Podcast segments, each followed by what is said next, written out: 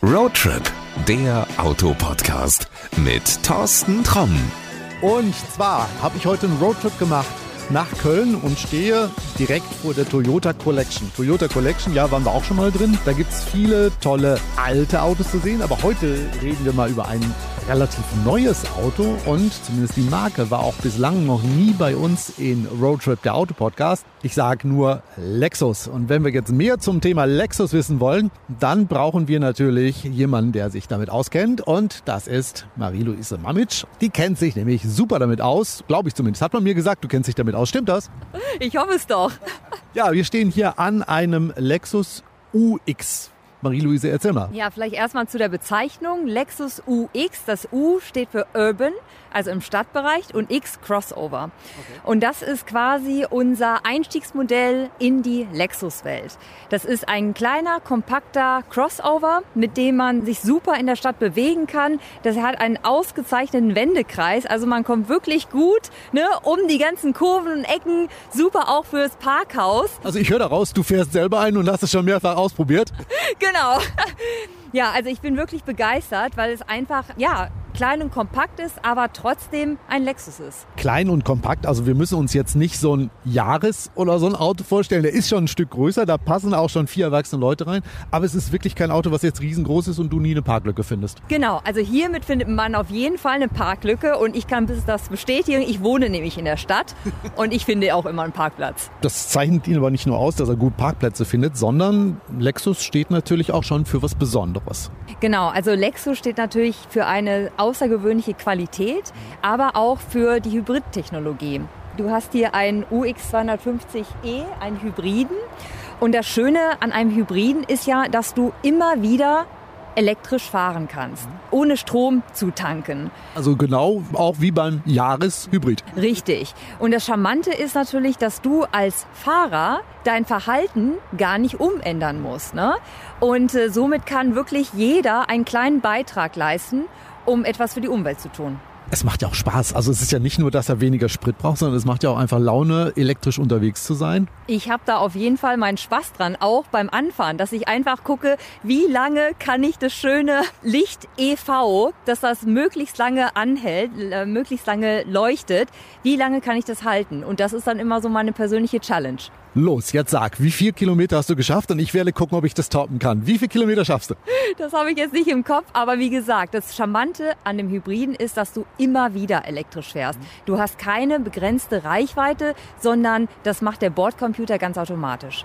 Lexus gehört zum Toyota-Konzern, ist eine eigene Marke. Was macht die Marke so besonders? Lexus ist die Premium-Marke von Toyota, die es seit 1990 auf dem deutschen Markt gibt. Es ist eine Boutique, eine Niche-Marke. Ne? Das muss man schon so sagen.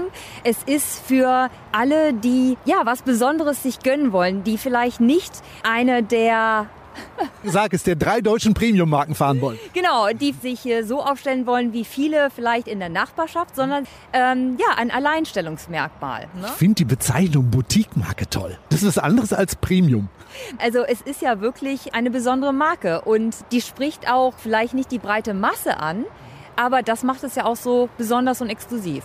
Also bleiben wir dabei, wer jetzt von einem der Premium-Hersteller kommt, also einen Audi gefahren hat, einen BMW oder Mercedes in alphabetischer Reihenfolge, wenn der umsteigt, fühlt er sich anders? Ja, das fängt schon damit an, dass wir in unserem Autohaus wirklich die Kunden oder potenzielle Kunden empfangen wie Gäste in unserem eigenen Haus. Das Ganze nennen wir Omotenashi. Das ist das japanische. Moment, langsam, wie heißt das? Omotenashi das heißt Gastfreundschaft, die japanische Gastfreundschaft. Und das ist was ganz Besonderes, dass man auch ein Stück weit die Wünsche eines Kunden antizipiert und darauf eingeht. Das ist das eine, was uns sehr besonders macht. Aber auch die Qualität. Die Qualität ist 1A. Der geht nicht kaputt. Die sind kaum in der Werkstatt. Und äh, das hört sich so banal an.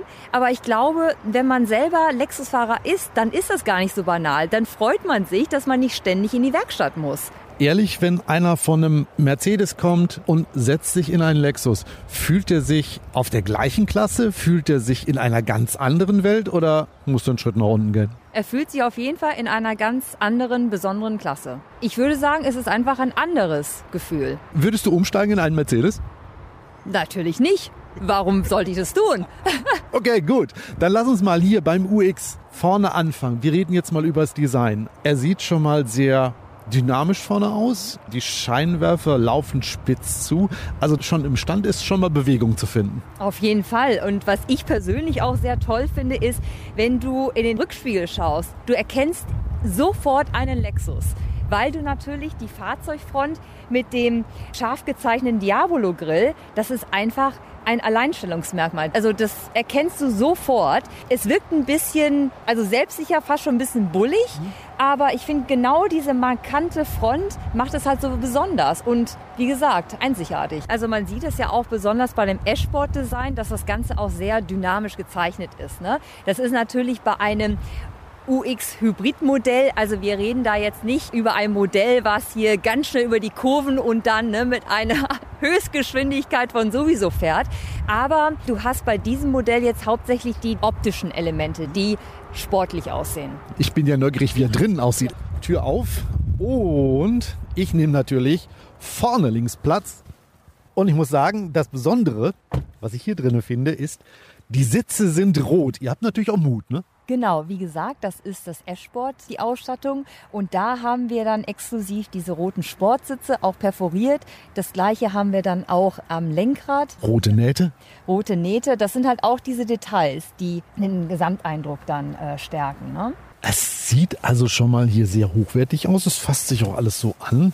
Ja, also da würde ich sagen, als Premium-Fahrer musst du dir da keine Sorgen machen.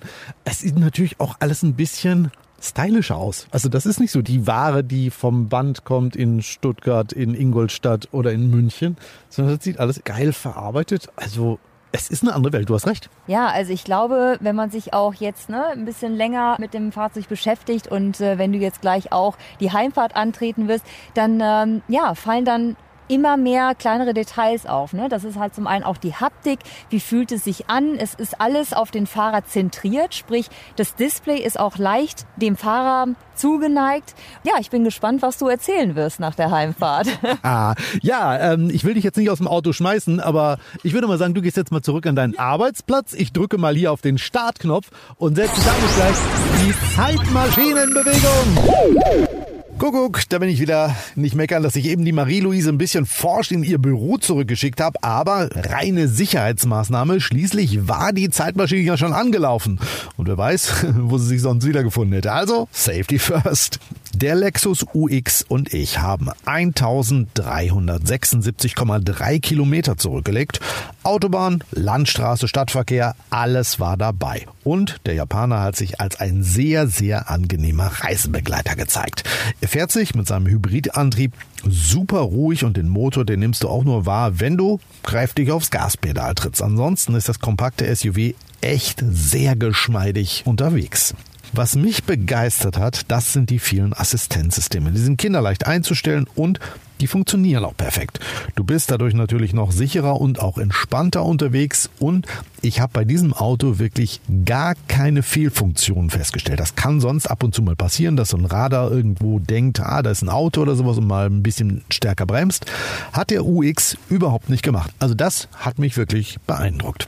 Ich habe auch mal geschaut, wie weit ich mit einer vollen Batterie es rein elektrisch schaffe. In einer 30-Zone bin ich dann ein bisschen über einen Kilometer weit gekommen. Aber das ist auch nicht wichtig, weil der UX sich immer selber darum kümmert, wo er elektrisch fahren kann und wo er eben den Verbrenner braucht. Du bist ständig, auch wenn es auf der Landstraße gefühlt nur kurze Stücke sind, ohne den Benziner unterwegs. Und so schafft der Lexus auch niedrige Verbrauchswerte. Dank langer Autobahnetappen hat er hier in unserem Test 5,2 Liter auf 100 Kilometer konsumiert. Aber ich denke, für ein 184 PS starkes Auto ist das auch vollkommen in Ordnung. Und bist du mehr auf Landstraßen in der Stadt unterwegs, dann solltest du den Wert von 5,2 auch locker unterbieten können. So. Für wen ist denn der Lexus UX geeignet? Er ist kein Auto für die Großfamilie, aber als Single oder Paar kommst du mit dem Platzangebot gut klar. Und wenn du dazu noch Spaß am Design und dem Nicht-Alltäglichen hast, dann ist der Lexus UX echt einen Blick wert. Ein Audi Q3, ein BMW X2 oder auch ein Mercedes GLA sind in unserem Straßenbild gegenüber dem Lexus UX schon Massenware. Und das ist auch was, an das du dich gewöhnen musst. Das ist mir gerade heute nochmal passiert, dass die Leute stehen bleiben und ein Foto von dir machen. Ich hatte einen an der Ampel hinter mir stehen und der blitzte da erstmal rum, von hinten, von der Seite. Äh, du siehst dieses Auto eben nicht so oft und das macht ihn irgendwo ja auch besonders. Und auch wenn du am Samstagmorgen auf einem Ikea-Parkplatz bist, dann wirst du deinen UX sicher ganz schnell wiederfinden. Allerdings darfst du dich bei den Billigregalen nicht zu großzügig bedienen. Damit sind wir auch ansatzlos in der Rubrik gelandet. Was hat dich geärgert oder gewundert? Der UX hat je nach Ausstattung, ich habe mir das genau aufgeschrieben, 283 bis 320 Liter Kofferraum. Warum ich jetzt jeden einzelnen Liter erwähne?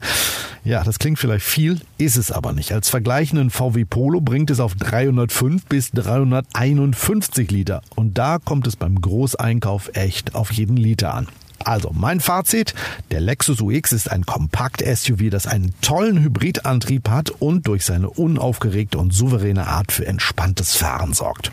Egal ob auf der Landstraße oder in der Stadt, auch auf der Autobahn, er ist ein ruhiger Begleiter. Und wenn du Spaß daran hast, kein langweiliges Auto zu fahren, sondern etwas nicht Alltägliches, dann ist der Lexus UX ein interessanter Vertreter unter den Kompakt-SUVs. Ja, er ist etwas teurer, aber dafür bekommst du auch ein Auto, das auch technisch State of the Art ist. Und sein Design, das macht echt Spaß. Ich habe während unseres Tests auch immer wieder neue Details entdeckt. Zum Beispiel, dass das Heckleuchtenband wie ein Spoiler geformt ist. Deshalb mein Tipp, Geh mal zum Lexus-Händler und schau dir den UX dort genau an. Ich pack dir auch einen Link zur offiziellen Webseite in die Shownotes, aber online lassen sich die Details eben nicht so gut erkennen wie in der Natur und ich muss auch immer alles anfassen können. Also darum geh zum Händler und guck ihn dir da auch mal in Natur an. So. Und das soll es für heute gewesen sein. Du hast Roadtrip, der Autopodcast, ja abonniert. Dann hören wir uns nämlich in der nächsten Folge wieder. Ich wünsche dir eine gute Fahrt, pass gut auf dich auf und bis zum nächsten Mal. Adios. Das war Roadtrip, der Autopodcast mit Thorsten Tromm.